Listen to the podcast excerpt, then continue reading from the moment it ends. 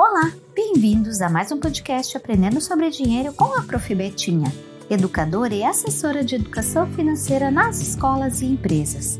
Nesse episódio falaremos sobre o financiamento.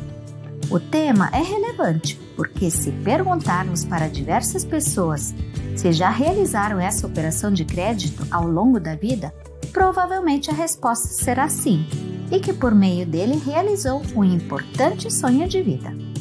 Cabe celebrar que o financiamento é um empréstimo ou antecipação de crédito de diferentes valores mediante o pagamento de juros em diferentes momentos da vida.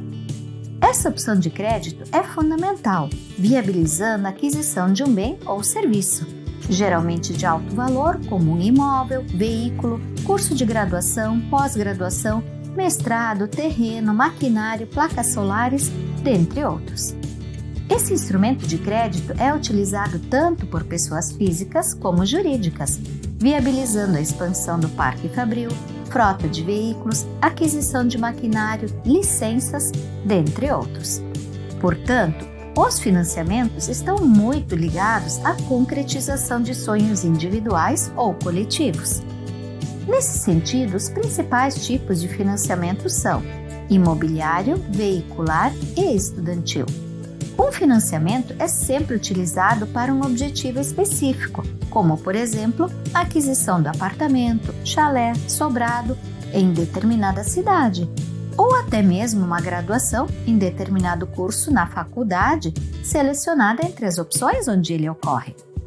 Usamos a modalidade do financiamento porque geralmente não possuímos os valores totais no momento, pois no orçamento familiar já estão nossas despesas fixas e variáveis.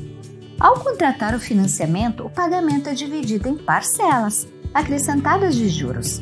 Os juros podem ser calculados de diferentes formas, podendo ser pelas tabelas Price, SAC ou então SAM, que é uma mescla entre as duas. Além dessa variação, o prazo e taxa de juros são partes fundamentais a serem analisadas, pois determinarão o valor da parcela número de parcelas e a quantidade de juros a ser paga. O governo brasileiro, ao longo de décadas, possui programas de acesso à casa própria. No momento, temos o programa chamado Minha Casa Minha Vida, que visa beneficiar milhares de brasileiros a concretizarem o sonho da casa própria através do financiamento imobiliário.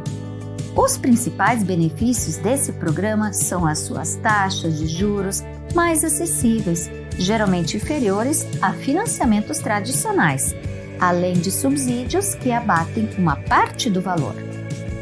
Esse programa recebeu atualizações recentes em relação às faixas de renda familiar e é importante observar quais são as faixas disponíveis que geralmente estão relacionadas ao valor do imóvel pretendido. Taxa de juros, área construída, subsídio, entre outros aspectos aquecendo o mercado imobiliário.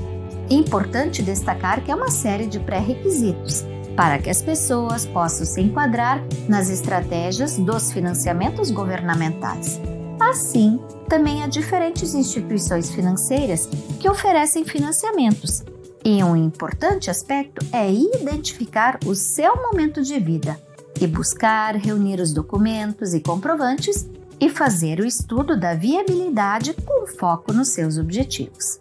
Nesse caso, as operações ligadas ao setor habitacional promovem um círculo virtuoso que também beneficia diferentes profissionais ligados ao setor, além de uma diversidade de estabelecimentos comerciais que fornecem produtos e equipamentos necessários à construção civil.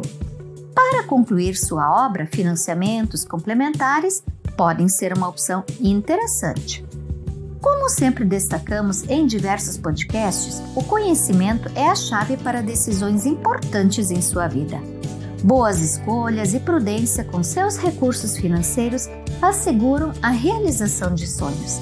Dessa forma, você pode se organizar e deixar de pagar valores do aluguel de um imóvel e se reorganizar para usar um novo valor a fim de pagar mensalmente sua moradia, realizando um grande sonho.